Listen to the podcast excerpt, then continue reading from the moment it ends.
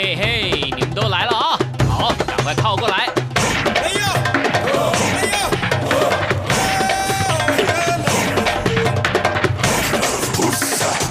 想了解台湾吗？一起来收听《台湾红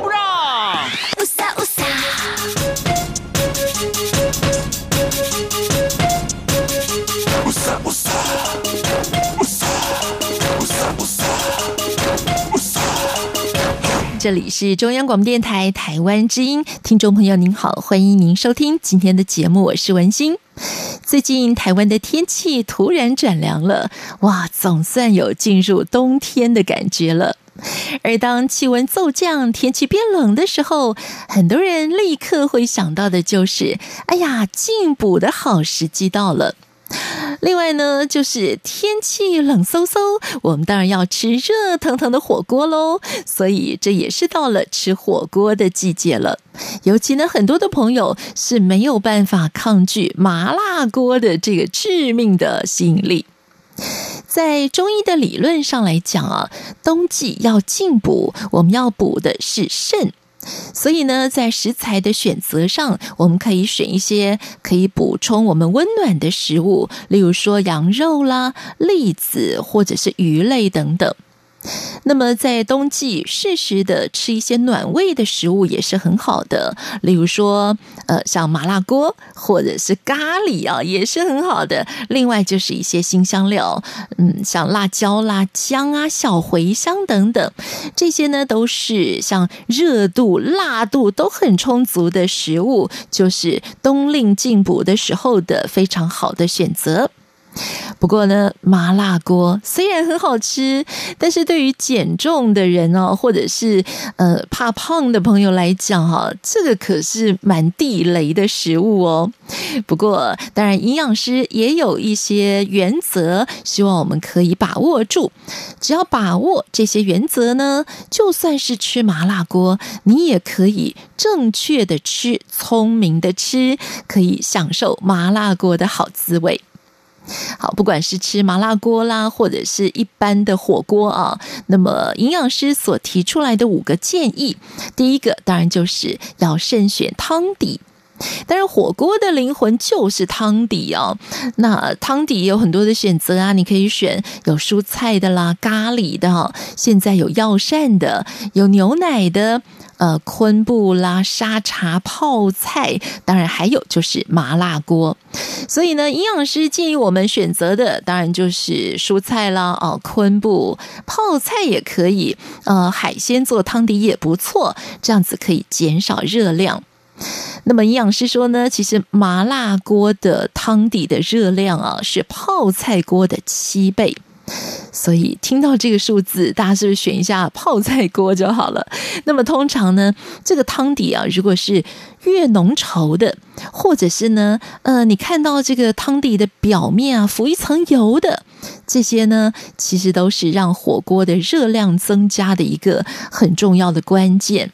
那火锅的汤，当然呢，也是尽量避免喝这个汤。那么，如果真的很想喝的时候呢，营养师说，你可以趁你还没有煮任何食物的时候呢，你先品尝这个汤底，也许呢是鸡汤熬的汤底，或者是昆布的汤底等等。因为呢，煮过食材的汤底，你会发现就是越来越浓稠。那这个时候呢，像油脂啦、普林的含量也会变高，相对的热量也就增加了。所以最好还是少喝这种汤底。再来就是要慎选火锅料喽。那要记住的一个原则就是，我们要选择的是天然的食材。尽量避免一些加工的食品，因为加工食品通常油脂的含量也会比较高。例如说，很多人喜欢吃鱼饺啊、蛋饺、百叶豆腐，还有呃这 cheese 丸。都是热量比较高的，油脂比较高的。那你可以选豆腐啦、海鲜呐，或者是呃低脂的鱼类啦、呃肉类啦、鸡蛋呐，各种蔬菜都是非常好的天然食材。在主食的部分呢，很多人吃麻辣锅的时候喜欢放泡面。在台湾，我们最喜欢放的是王子面，但是呢，营养师还是建议你还是选芋头啦、南瓜、山药、玉米会比较好，因为有些泡面它是油炸过的，热量就会偏高，然后吸附了火锅的那层油，那当然，哇，这个热量是爆表啊，所以还是要慎选。那酱料的方面呢，像比如说。酱油膏啦，呃，沙茶酱啊，咖喱酱啊，辣椒酱，凡有“酱”这个字的，它的热量都会比较高。所以呢，你可以选择新鲜的食材来作为调味，例如说葱、姜、蒜、辣椒、萝卜泥，再加一点点的酱油跟醋，就是一个最好的酱料了。吃麻辣锅这么辣，当然要喝饮料喽。饮料最好也选无糖的茶，这样子可以减少糖分的摄取。当然也可以呢，避免在吃火锅的时候、吃麻辣锅的时候，不知不觉就喝了太多的含糖饮料。所以这些呢，都是营养师告诉我们，你要聪明的吃火锅。这些原则只要把握了，一样可以享受在冬天吃热腾腾的火锅的好滋味。那当然，现在呢，呃，已经进入到冬天了嘛。但是台湾的气候啊，就是呃，有时候很冷，但有时候真的很热，热得跟夏天一样。所以早晚的温差啊有时候也会比较大。那中医的建议就是，我们应该呢要保持呃，注意保暖啦，或者是留意你的作息，不要熬夜啊，就是。该睡觉，差不多十一点的时候啊，为了养生，你就赶快去睡觉吧。那也少吃一些生冷的食物，还有就是适时的进补。所以在冬季的养生之道，就是要内外兼具。不只是要注意呃外在的衣服上的保暖啊，例如说，可能很多的地方进入到室内是有暖气的，那我们就做洋葱式的穿法啊，比较容易穿脱。那在饮食的摄取上面呢，也是有需要注意的地方。像中医就建议啊，在冬季的饮食当中呢，我们避免生冷来降低免疫力啊，因为在冬季的时候，早晚温差大。很容易就因为免疫力下降，我们可能就会感冒啊等等哈。那另外，为了要呃增强我们的免疫力，最好可以加的就是辛香料。在饮食方面呢，我们可以酌量的加入一些辛香料，像是呃葱姜蒜啦、辣椒啦、胡椒啦、咖喱呀等等啊，可以提振我们体内的阳气。那另外还有像坚果类啦、黑芝麻、黑豆、黑木耳这些，也是温补还有可以补肾的一些很好的选择。那么提到这个在料理饮食当中加新香料，在冬季的这个日常的料理饮食当中，我们要怎么样来运用新香料呢？这就是在今天节目当中要跟听众朋友一起来分享的。在今天节目当中，我们就要一起来听听料理专家梁琼白老师为我们所做的介绍。好，那么接下来呢，我们先来听刘德华所演唱的《冬季不下雪》。在歌曲之后呢，就让我们一起来听听料理专家梁琼白老师为我们所做的介绍。欢迎听众朋友收听今天的《台湾红不让》。有一在下雪，北极熊无家可归。哦，baby，那爱是寂寞人也需要，为了抢购冷气排队。哦，baby，有一天冰山都变海水，我们的危险就会制造。今天你上班的办公室，明天是鲨鱼的房间。你是否惭愧，在不小心的时候种下地雷，伤害了这一切？蓝天和小雨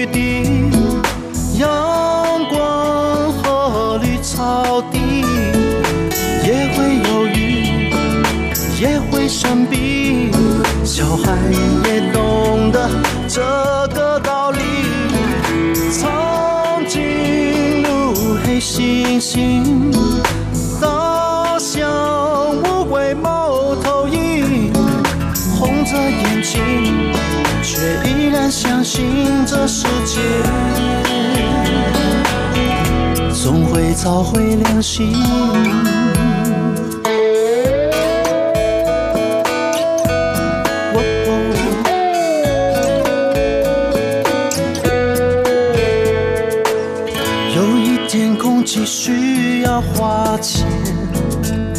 随便的呼吸实在有一点危险。就像你现在喝矿泉水，一罐就卖给你十元，你是否惭愧，在不小心的时候种下地雷，伤害了这一切？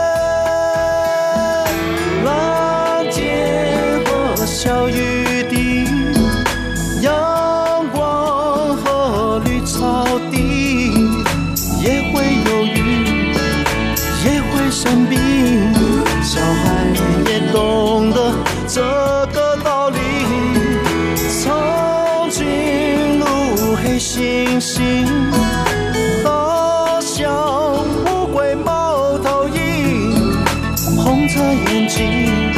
却依然相信这世界总会找回良心。蓝天和小雨滴，阳光和绿草地，也会忧郁，也会生病。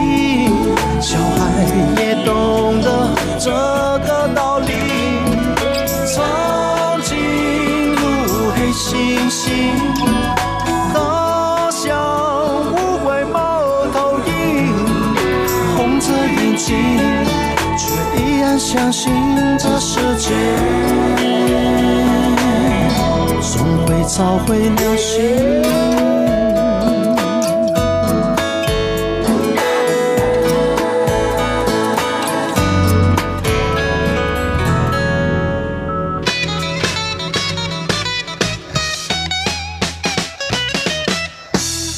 持人好，听众朋友大家好。香料就是它植物本身就有一些特殊的香气，而这些香气加在食物里面，它的功能，第一个，呃，对于肉类来说，它有去腥；在其他方面呢，它还有提味的功能。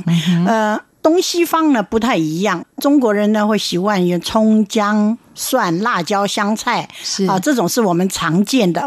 所谓的新香是新料跟香料，所谓的新料就是它是微微会带有一些比较辣的味道，是呃，所以说呃五辛里面讲的是葱、姜、蒜、辣椒、香菜，嗯、还有呢五香。五香呢，它只有香气，它未必有一些特殊的一些味道。材料本身经过加热以后，它会散发一些气味跟口感的，呃，我们称为五香。那么五香的功能呢，在菜肴里面就增加食物的香气。当然，它同样也有一些去腥的功能。那所以呢，五香我们常用的是哪哪些呢？呃，其实只是只要是五种。就可以叫五香，因为中国的那个香料太多了啊，尤其是中药里面的香料，能够发出香味的那些药呃药材非常的多。那我们最常见的是花椒啦、八角啦、陈皮啦、桂皮啦、丁香啦、草果啦、豆蔻啦，这些都是有香气的。所以我们都常说五香五香，你只要用其中的五样，或者说呃综合的各种混合在一起，我们都可以把它的设定为说这叫五香料。嗯、那么，嗯，五香料呢，它通常用在肉类的东西比较多。它用在肉品，还有呢，呃，它用在卤啊、煮啊、烧啊的时候，哈，比较会用到这一些香料，因为香料的味道比较浓郁。如果你这材料本身是比较清淡的，你加了那么浓重的那个味道，会遮掉食物的原味。那、嗯、可是呢，如果食物本身就是腥味比较重的、腥膻味比较重的，那你加了这些香料呢，反而可以去除它的腥膻味，而让这个呃食材。本身的那个香气哈散发出来，所以它是比较适合酒烧、酒煮啊，或者是说酒卤这种情况，时间比较长的加热。会用到五香，那一般的加热呢，我们大概就是用那个五辛，就是葱、姜、蒜、辣椒、香菜这些就可以达到一些效果了。可是呢，这每一种香料，不管是五辛或者是五香，你可以单独使用，也可以混合使用。比如什么呢？我们在爆香的时候，也许除了葱以外，我们还有葱啊、姜啊、蒜啊一起爆。你加的材料越多，香味就越浓郁，气味就越浓啊。这个就是说。呃，如果是你单一的状态之下，还有呢，这些香料如果有经过。油爆加热的情况之下，它的香味散发的比较快，也比较彻底。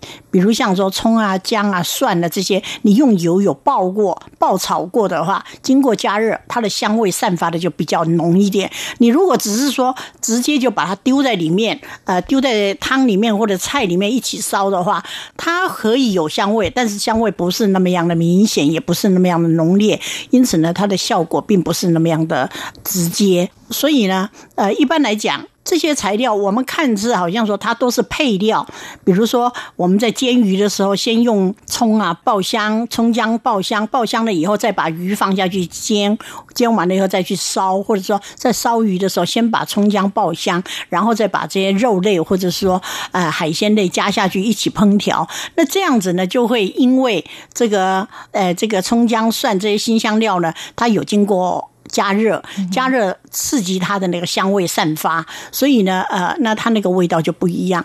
那可是呢，这些材料它可以单独用，也可以混合用。比如什么呢？比如像说，我们就来讲说葱，呃，其实葱啊，除了我们常见的这个绿色的葱以外，葱还有什么红葱啊？对，有红葱啊，还有洋葱，这些都是属于葱的，也都是可以加在菜肴里面当做配料的。那么这个葱呢？其实我们像绿色的葱啊，是我们用的最常见的。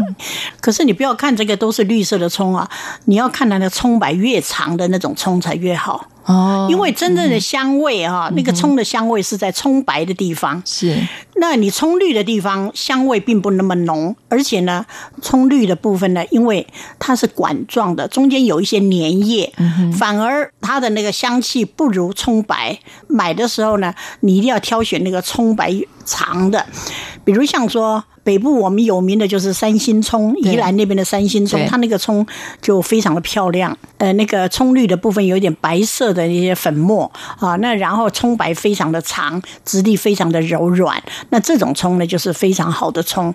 呃，我们买的时候尽量买这种，但是呃，这种葱呢相对的比较贵。可是呢，如果你说我们的这些新香料里面，除了作为配料，担任这种去腥提香的角色之外，其实它也可以当做主料。比如像说我们的葱爆牛肉、葱爆羊肉啊，啊或者葱油饼，那这些都是以葱为主要材料之一的烹调。那么在这种，如果你只是要品尝葱的味道，还有葱烧鲫鱼啊，因为它那个吸收的那个鱼的那个鲜味，还有它那个汤汁以后，那个葱特别好吃。所以这个葱在这个。菜里面是非常重要的配料的时候，通常你可以从菜名上就看到它，它会把菜名冠到那边。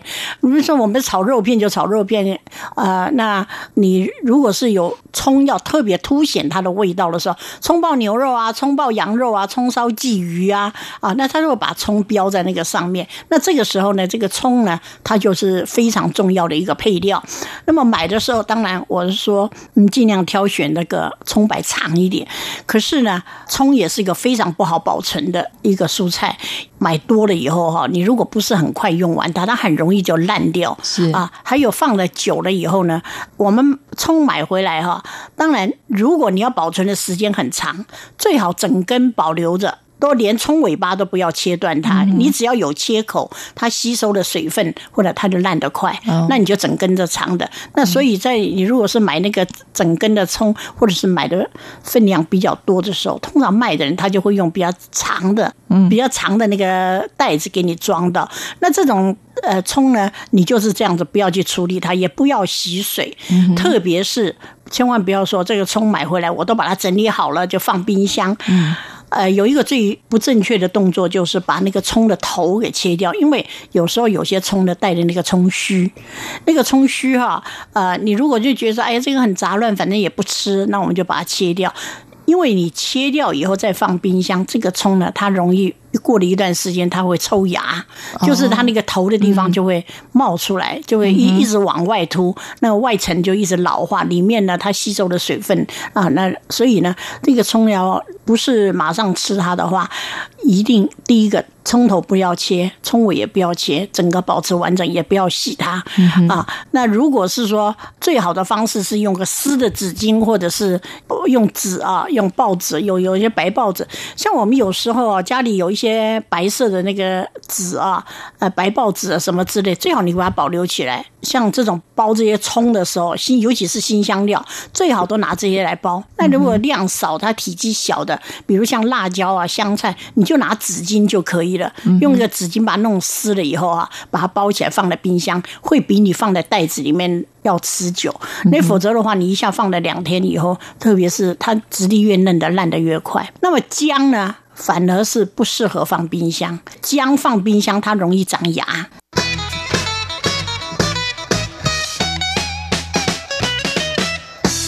在亚洲呢，许多的国家，像印度啊，或者是一些东南亚的国家，包括像台湾，我们都有用新香料入菜的这个习惯。尤其像台湾啊，夏天的时候是很湿热黏腻的啊，所以很多人在夏天会觉得，哇，好像头脑都昏昏沉沉的，然后很容易腰酸背痛，很多人身上呢就开始冒很多的疹子，也有肠胃失调的情况。那么在夏天，当然大家要解除这样的状况啊，就是要来消暑。所以夏天消暑的方式，很多人就吃西瓜啦，或者是喝绿豆汤。其实啊，在夏天，如果你吃对辛辣的食物啊，就是你如果可以呃聪明的来运用辛香料的话，其实呢，它也可以排除我们体内的湿气。当然，到了冬天的时候呢，更是要在冬季养生的药膳当中呢，加入辛香料，来有助于温暖我们的身体。那么，像亚洲我们常用的辛香料，就是包括像新鲜的葱啊、姜啊、蒜呐，呃，不但是有很好的风味，而且营养是很丰富的，还有热量很低。另外呢，根据很多科学文献的嗯这个支持跟证明啊，就是用这个辛香料哈，是有体重控制的效果。也就是说，新香料其实是呃我们增加瘦身效果的一个秘密的武器。那做法是什么呢？就是抛弃传统的用糖跟盐来调味。在调味的时候呢，就是尽量的使用一些辛香料，例如说用咖喱、呃胡椒、茴香、肉桂等等啊，来取代一般的糖或味精或酱油，或者是其他都已经预先调配好的一些酱料，像沙茶酱啊，这种什么烧烤酱啊等等。因为即使啊，就是呃，宣称是用古法酿造的这个酱油，其实它可能也会添加了很多额外的糖。呃，加了糖之后，味道会变得比较鲜美嘛，比较鲜甜，所以嗯，就会无形当中啊，让我们有这个呃体重增加的这个隐忧。所以呢，如果我们改用新香料来取代糖跟盐来调味的话，诶，或许啊，我们会得到意想不到的瘦身的效果哦。那么新香料就是有一些很特殊的香气，所以也有很多研究证实啊，它的抗氧化力是很高的，而且用新香料来调味也可以减少盐分的使用。尤其呢，像呃在调理肉品的时候，我们如果适度的加一些葱啊、姜啊、蒜啊，也同样的可以让这个料理啊更具风味。好，那么这些新香料呢，在料理当中，有些是具备这个画龙点睛效果的配角，但是在有些料理当中呢，它们也是可以成为主角的哦。接下来，梁秋麦老师要跟我们谈的是葱的料理。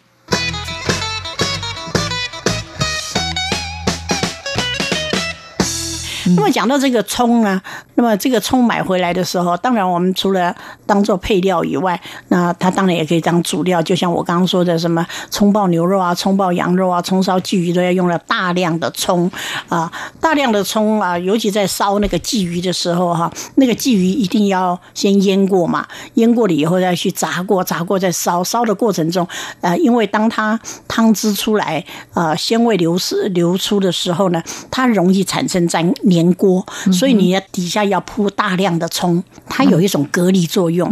其实葱啊，在菜里面啊，除了海鲜以外，肉类也是这样。比如说我们烧东坡肉啊，什么呃这种烧的大块的肉的时候，因为你在烧煮的过程中哈，啊，因为肉啊流出的那个汤汁容易造成粘黏啊烧焦，那这个时候你也是可以用一个。大量的葱啊，大量的葱，你就整个铺在那个底下。事实上，它等一下吸收了这些汤汁以后，那个葱还特别好吃。呃，那因为葱本身是有一点点的辣味，可是呢，这个葱啊，它有辣味，可是呢，经过长时间的烧煮以后，它辣味会消失，会变得非常的适口好吃。其实葱烧鲫鱼，你不觉得最后它还是一个葱特别好吃？那如果说你要吃那个葱的话，那你就用好一点的三星葱，葱白长一点的那个。葱，那因为葱白长的那种口感比较好，那有一些葱呢比较硬啊，比较质地比较硬，虽然烧了它也会软，但是香气没有那种呃质地软的好吃。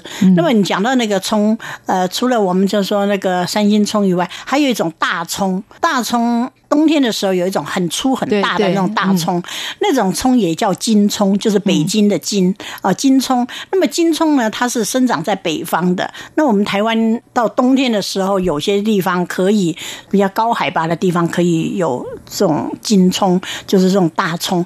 那么大葱的特色呢，就是说它比较粗、比较大，它的口感比较脆、比较甜。所以呢，呃，一般我们吃那个卷饼啊，对啊、呃，吃烙饼的时候，它应该都是要卷那个葱。段的时候，照说应该是要卷这种大葱，而不是我们现在一般餐厅现在就是用那种小小的像三星葱那样子。就说你没有大葱的情况之下，你只能够用三星葱。可是如果你是说在，因为大葱本身呢就比较甜、比较脆。可是如果是说你在呃没有大葱的情况之下，要用这种小葱去代替它的时候呢，务必要记得，就是切了小段以后，这个葱最好用冰水泡过，泡过去掉它的。辛辣味，还有增加它口感上比较甜、比较脆、嗯、啊，那这个是呃替代的。那么我们除了我们常见的这几种葱啊，还有一种就是红葱头。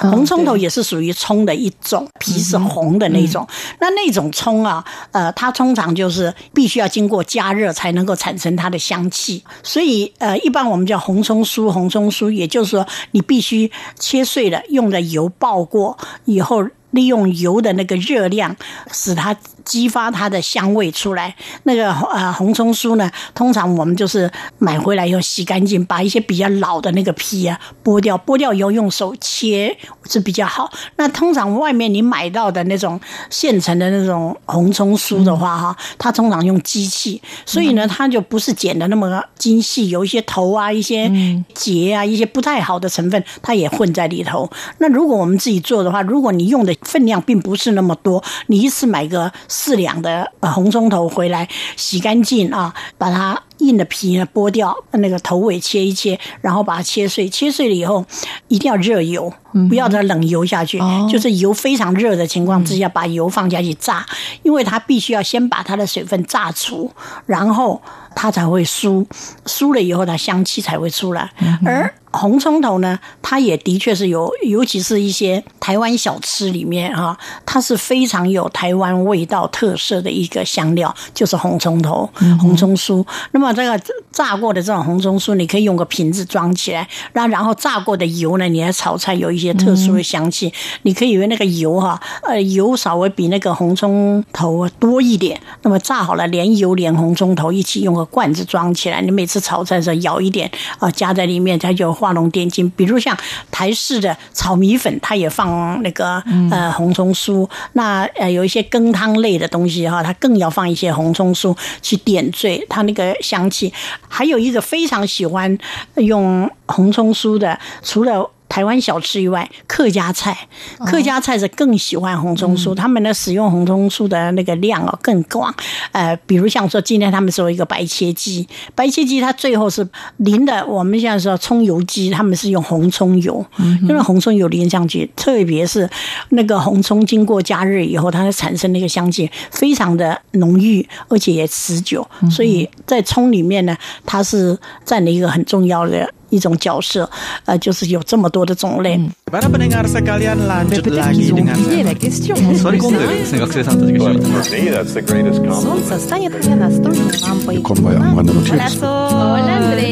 无论你在世界哪个尽头，请你跟我这样做。Turn on your radio，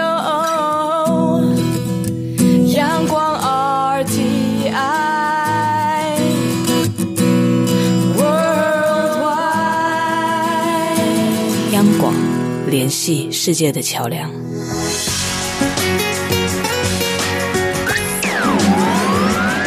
这里是中央广播电台台湾之音。这里是中央广播电台台湾之音，听众朋友现在所收听的是《台湾红不让》，我是文心。到了冬天呢，我们就要养生，我们要进补，所以很多人在冬季呢会选择一些适合自己体质的药膳来进补。那其实，在平常日常的料理当中啊，我们也可以加入一些辛香料，可以有助于温暖我们的身体。在新香料当中，葱姜蒜。很多人不敢吃的就是大蒜，因为大蒜的味道是很辛辣的，所以很多人呢都不敢吃大蒜。可是呢，大蒜的营养价值其实是很高的，它可以抗发炎，它还可以保护我们的心脏。嗯，蒜头有一种很特殊的气味啊，所以它其实也是很难用其他的辛香料直接的来取代的。所以喜欢吃蒜的或喜欢蒜味的朋友呢，我想在冬天的时候呢，你就多吃一点大蒜吧，或者是呢，你就多喝一点蒜头鸡汤吧。所以，如果要用蒜头来作为主配料的菜色，当然蒜头鸡汤就是冬令进补的一个很好的选择。那另外像是什么避风塘炒蟹呀、呃炒虾呀，这些也是会用到大量的蒜。好，冬天喝蒜头鸡汤真的是一大享受。接下来呢，就请梁琼白老师来跟我们聊一聊，怎么样在料理当中来使用蒜这个辛香料。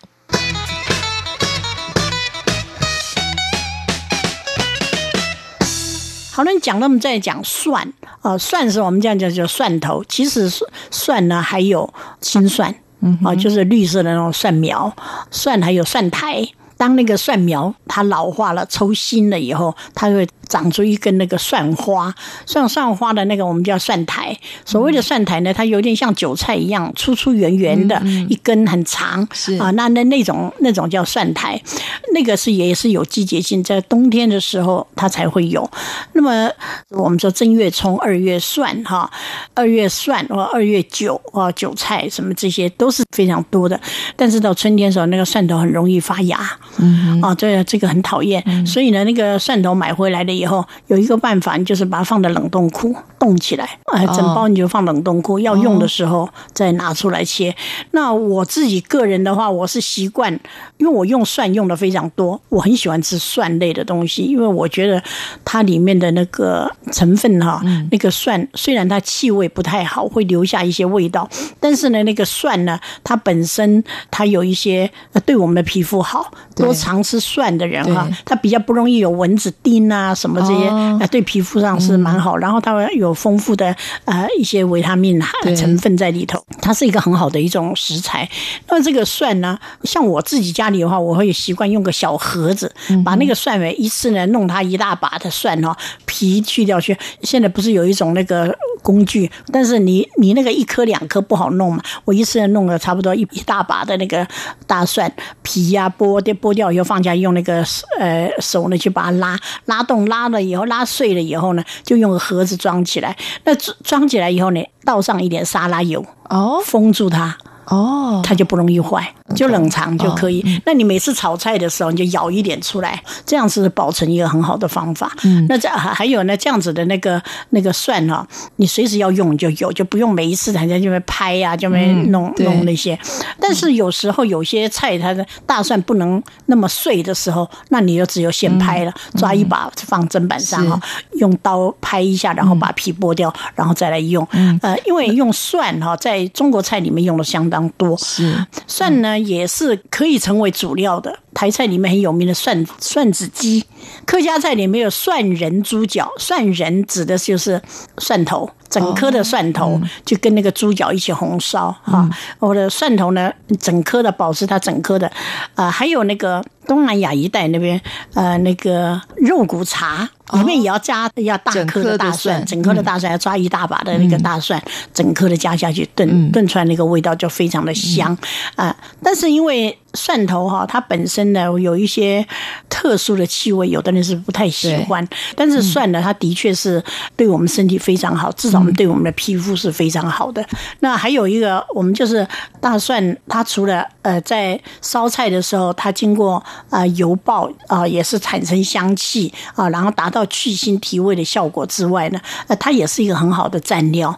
比如说那个大蒜酱油哈，是用大蒜拍碎了以后，加上点酱油，加点麻油啊，那它一个很多菜里面都可以把它当做一个蘸料啊，比如说蘸饺子啦，蘸锅贴啦，嗯，那么。这个呃蒜头了哈。还有一种是把它切了片，用油炸过做蒜酥，是啊，那个蒜酥也是在中国菜里面哈，有很多菜里面用那个蒜酥，它就跟红葱酥一样，有一种提味的一种功能。呃，蒜酥呢，它是切了片的，炸的哈，非常呃非常酥脆。他说是吃沙拉的时候撒在那个上面，那种西式的吃法里面撒在那边，后来就这样子吃也也蛮不错，就是它酥酥脆脆的哈，也口感也蛮不错，但是。不是每个人都喜欢吃。你说他台式的那种蒜子鸡啊，那个那个蒜头整大把的蒜头塞在鸡肚子里面一起去炖炖汤，炖好了以后，它那种鸡汤喝了就啊非常不错。那还有呢，就是说呃蒜子黄鱼啊，大蒜黄鱼，通常就是就是用了大量的蒜去跟那个鱼一起烧烧黄鱼的时候哈，大蒜黄鱼这也是一个呃以蒜头凸显蒜头香味跟它功能的一一些菜肴。那除了呃呃，蒜头以外，还有一种我们最常见的一种叫青蒜。嗯哼，青蒜就是绿绿的。葱跟蒜怎么分？扁的是蒜，叶子是扁的是蒜青蒜。嗯哼，那叶子是管状的那是葱，圆圆的是葱，扁扁的是蒜。这个蒜哈，青色的蒜呢，当然它。也是当做配料，比如烧鱼的最后起锅以前放点青蒜哈，或者说有些一个火锅最后是放点蒜苗，或者它也是可以点缀的。除了点缀以外，它也是一个呃可以当做配料，像葱爆牛肉，青蒜也可以炒牛肉啊。还有最有名的一个是吧，蒜炒五花肉。我们买蒜的时候看起来外观是一样，但是质地有时候有不同。第一个，你不要挑那个蒜头。蒜的那个头部的那个呃特别粗、特别圆的，或者说它跟那个蒜的蒜白的部分哈，是有点像葫芦状这样子凹下来，而是要整根的，整根非常平直的，那那种是比较嫩一点。那如果是说那个头哈。特别的粗，特别的大，那那种蒜呢，就质地比较硬。那你假如说蒜炒五花肉，五花肉本来哈，你就大火快炒，它炒出来口感是脆的。那你如果是说你煮熟了再去炒，那当然是另当别论，那是另外一种口感。那大火爆炒，你先把那个五花肉把皮去掉以后，切了薄片，就放到锅子里面，锅烧热，放一点点的油，然后大火的爆炒，炒到那个肉的颜色已经变了以后哈，你就把青蒜加进去，然后淋点酒啊，淋点酱油啊，一点点的那个水啊，焖一下就起锅，那也非常好吃。你看就那么简单。其实有几种菜啊。都大同小异，一个是回锅肉，一个是酱爆肉。回锅肉呢，你就是煮熟了以后切成薄片，回锅的时候它还搭配那个豆干啊、豆腐干啊、什么呃青蒜一起炒，还有加一点辣豆瓣酱。啊，增加它的味道，帮助好下饭嘛。那个就是呃回锅肉。那还有一种酱爆肉，酱爆肉也是把那个肉哈煮熟的肉呢，稍微先用油煸一下，把它油脂出来，然后那个酱用的是甜面酱，呃下去。用油爆炒，那那种是酱爆肉。嗯、那蒜炒五花肉呢？它就是只有青蒜跟这个五花肉。那为了配颜色，有时候会放根辣椒，嗯、但是辣椒的味道不能够让它太明显，所以呢，通常就是最后的放下去炒一下，把它拿起来。嗯、那这个这就是我们讲到蒜。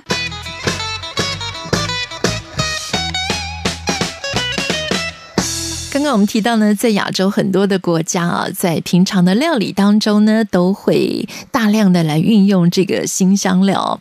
像印度，印度人呢，他们就是靠新香料来保健强身的。那谈到印度菜呢，第一个当然大家会想到的就是印度咖喱。但其实咖喱啊，它并不是一种辛香料，它也不是一种酱汁。呃，咖喱呢，它是用很多种的辛香料混合在一起煮，可能包括有辣椒啦，有姜，有肉桂，有肉豆蔻，有茴香、黑胡椒、丁香，还有就是姜黄粉等等，有数十种的香料。那其中呢，像姜黄，它就可以抗湿滞，所以呢，也在印度的料理当中是大量运用的。那谈到台湾呢，我们要保健强身，就是冬令进补。冬令进补，第一个会想到的就是姜母鸭或者是羊肉炉。所以在冬令进补的时候呢，我们以姜这个辛香料作为进补的食材，就是会有这个。加温啊，或者是让体内寒气发散的这种功效，而且可以补养脾胃，可以暖胃驱寒，可以呢让我们从身体的内部来做保养，让身子发热，所以就可以避免掉很多人到了冬天会有手脚冰冷的问题。那它的效果可能会比你一直喝一些热的饮料啦，或者甚至很多人喜欢冬天泡温泉，可能。用姜来作为食材哦，来作为进补，其实都比泡温泉啦、喝热饮啊要还更好哦。那姜到底可以怎么样来运用？姜该怎么样来保存呢？接下来我们就请梁琼白老师来告诉我们。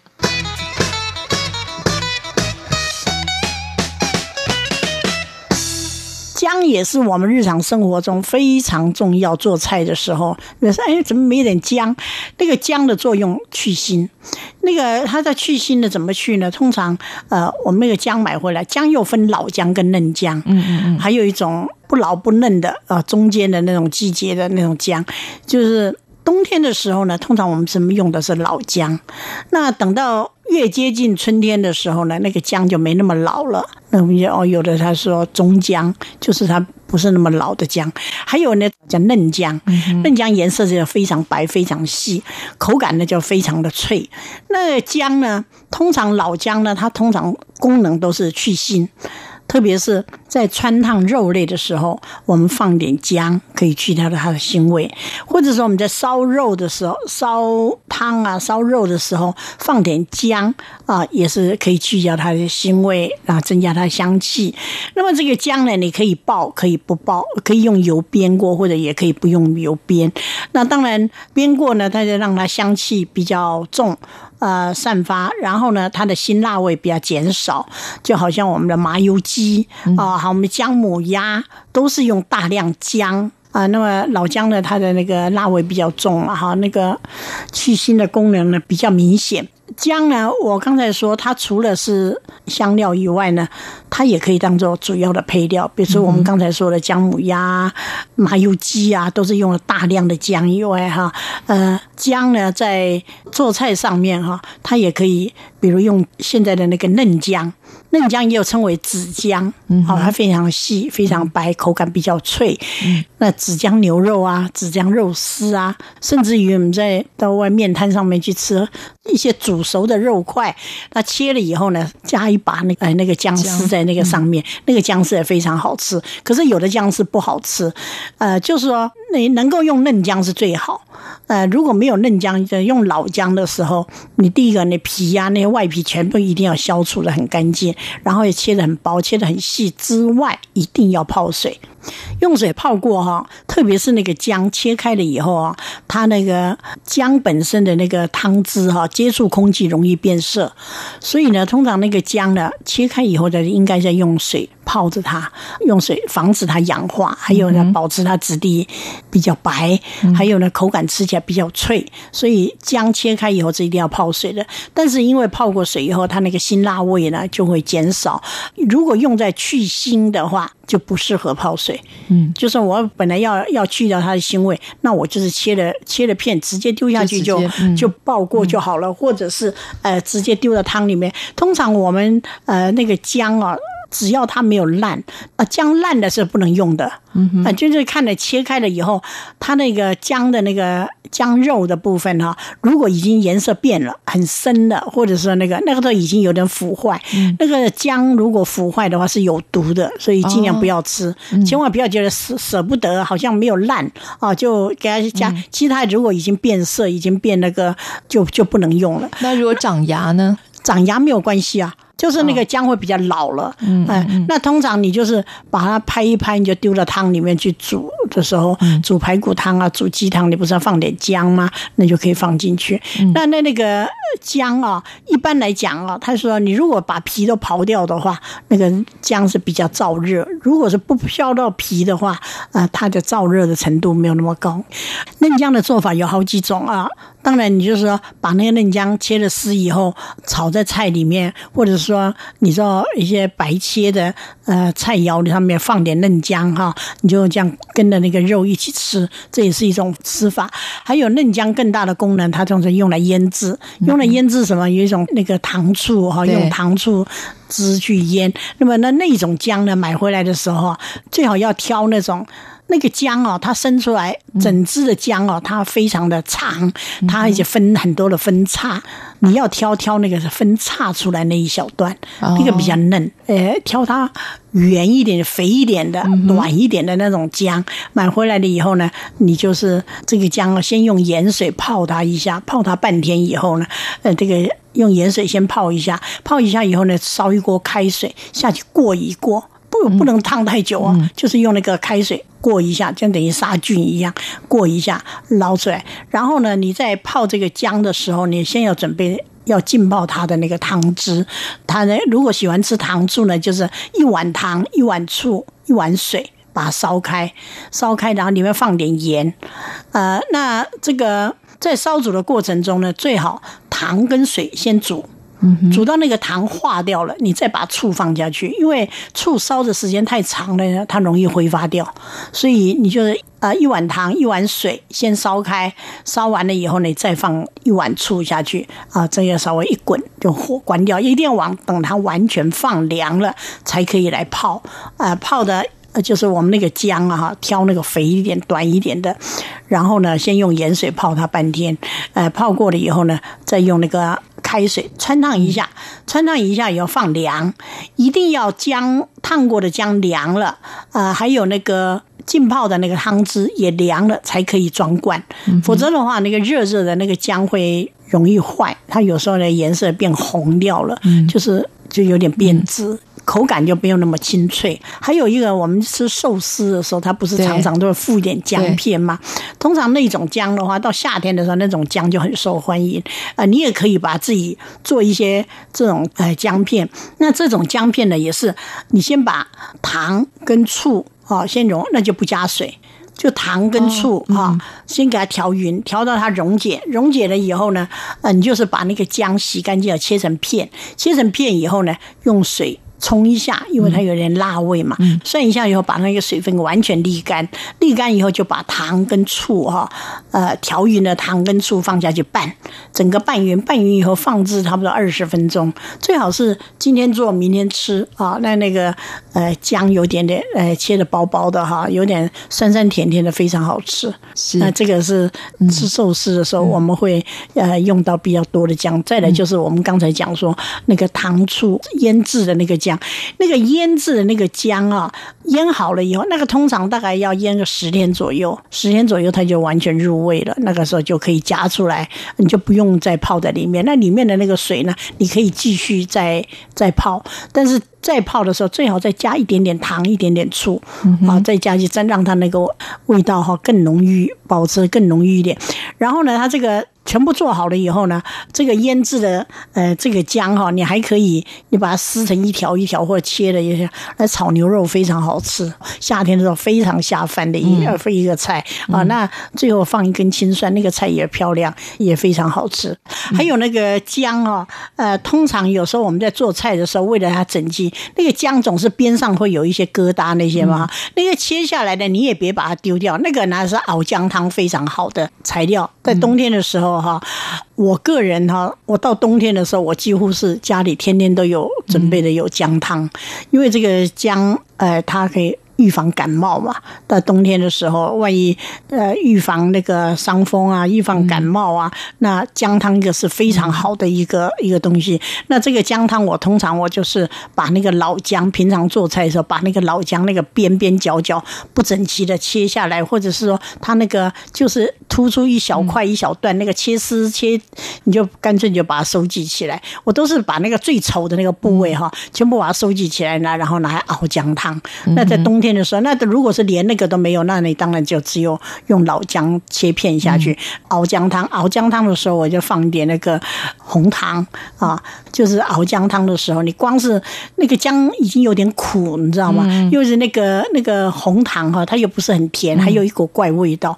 可是你只要放了一点点那个黄冰糖啊，就是咖啡冰糖放下去以后，哇，那个那个汤非常好喝，那种那种姜汤啊，我整个冬天我几乎不断的。因为我身体比较不好，我的抵抗力很差。嗯、但是我如果只要喝的那个的话，就不会有什么一下打喷嚏、一下伤风、一下感冒了。嗯、可是呢，这种姜汤哈，你如果把它当药喝，很难喝。嗯、有一个很好喝的方法，嗯、你把那个姜汤拿出来兑一点鲜奶，变那个姜汁奶茶，嗯、非常好喝。是哦，那个太好喝了，那个连小孩他都能够接受。嗯、你如果是早餐的时候，你就得喝一杯那个姜汁鲜奶，你一天都暖和。一个是手脚也不会冰冷，因为有些女孩子她到冬天的时候手脚冰冷啊，晚上那个尤其是到晚上睡觉那个脚穿袜子她都觉得冰，那个穿着袜子睡觉不舒服嘛。对，那你要保护手脚，暖让手脚不冰冷的好，那就喝姜汤。那这是姜的一个功能。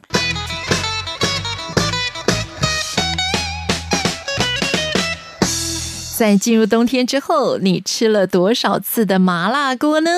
冬天啊，真的很多人就是理直气壮的可以来吃麻辣锅哈。那么冬天吃麻辣锅，当然也是人生一大享受。不过呢，我们刚刚节目一开始也提到，麻辣锅的热量是大家必须要注意的哦。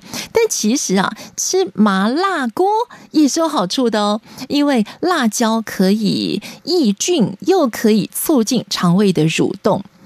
那么辣椒呢，也有一定的营养价值，只不过呢，麻辣锅的辣不是每一个人都能够承受的，很多人想吃，但没办法吃，因为怕辣。那么很多人呢，是吃了觉得好辣好辣哦，但是又很爱吃。那吃了辣椒之后呢，我们到底应该怎么样来减轻这个辣的感觉呢？很多人就是赶快喝水。喝水可以减轻辣味吗？其实料理专家说，嗯，其实不行诶，因为。这种吃了辣椒的灼热感哦，这种觉得快要烧起来的感觉，它不是味觉，它是痛觉，它是由油性的辣椒素所造成的，而油性的辣椒素是不会溶于水的，所以喝水没有用。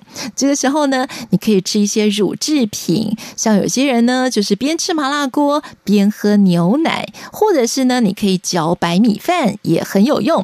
所以就是借由这个。酪蛋白还有咀嚼这件事情，就可以有效的减缓疼痛，好好的来享受麻辣锅了。今天我们谈新香料，最后呢，就请梁琼白老师来跟我们聊一聊辣椒。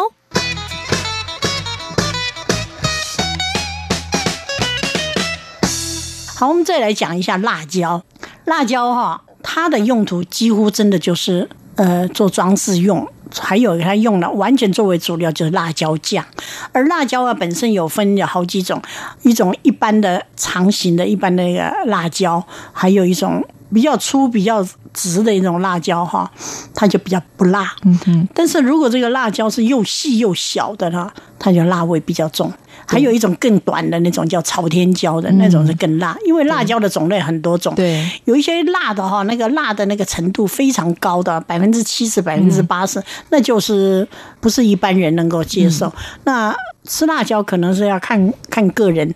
有的人接受度比较高，但是辣椒也可以，也有用辣椒来炒菜的红椒肉丝，那那种就算是，呃，可能四川人啊、云贵那边啊、云南人啊，他们吃辣比较重的人，他比较能够接受。一般人来讲，那个辣椒它都是比较作为当配料点缀用的。那我那个辣椒的话，我自己倒是做了一些辣椒酱。有时候我买的是比较粗一点的那个辣椒，但也有一些朋友说你不够辣的，不够辣就是也有用一些辣味要重一点，那你就是选择那个辣椒细的、尾巴尖的，或者是比较短的、比较小的那种辣椒就比较辣。呃，通常这个辣椒买回来以后哈，一定要晾干，就是一定也只能够用纸巾包着放的那个冰箱，不要用塑胶袋。塑胶袋装着哈，它很快的就烂掉。那个叫那个辣椒烂掉，那你真的就只有丢掉，没有别的用途。那通常我要是做要做辣椒酱，我那个辣椒买回来，我全部先洗好，洗好以后我就放在那个阳台给它吹风吹干，吹干了以后再来切啊，那个然后把它切碎，切碎了以后呢，就要用点盐下去腌，盐腌腌腌了以后放在一个罐子里面密封，给它发酵。嗯哼，给它先发酵，发酵完了以后哈，我通常就是会烧热油，葱啊、姜啊、蒜啊、花椒啊这些用用这些热油烧热了以后，再加到这个辣椒里面，冲到这个辣椒里做成辣椒酱。这是看个人对辣椒的接受度了。那有的人他他没有办法接受那么辣的，它的用途反而不如香菜。哦，香菜是大家每个人都能够接受，是对不对？但是香菜一般通常都是点缀用。不过呢，也有。一些医学专家讲说，我们现在食物里面哈，最可怕、细菌最多的就是香菜。对，因为为什么大大家那个香菜哈买买来就看着它那个好像干干净净的样子，所以只有在水里面轻轻的涮一下，就以为洗干净了。它其实那种呃香菜是非常脏，所以香菜应该买回来以后，你除了要冲水以外，最好拿在放在水里面稍微泡一下，泡一下让它那些脏东西啊弄弄来去除，去除了，然后呢，我们再来。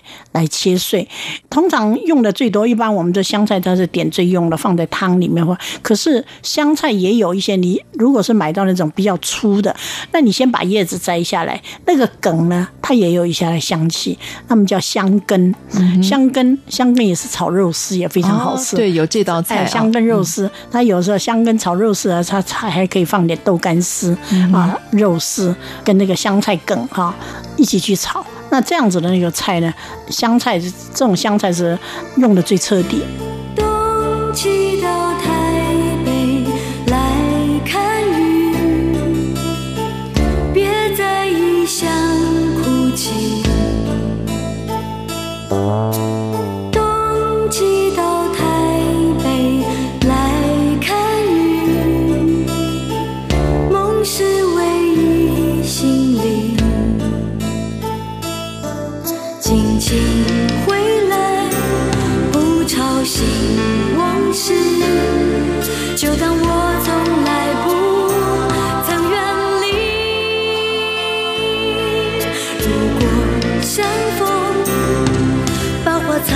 sing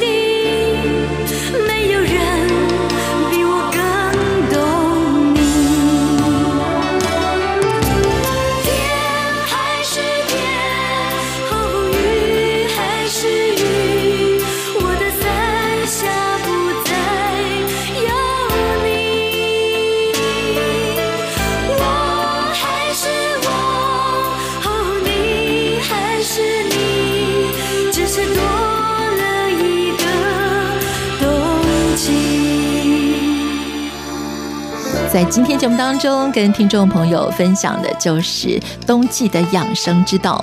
我们要注意保暖，少吃生冷的食物，还有就是适时的做冬令进补。除了吃姜母鸭、羊肉炉之外呢，其实啊，在冬季的饮食当中加入新香料来做料理，也是一个非常聪明的选择。在今天节目当中，我们就听了梁琼白老师的介绍啊，那么我想听众朋友就会更了解怎么样来聪明的运用这些新香料的料理。谢谢听众朋友今天的收听，也祝福您有一个愉快的周末假期。我们在明天同一时间空中再见。来看雨，也许会遇见你。街道冷清，心事却拥挤。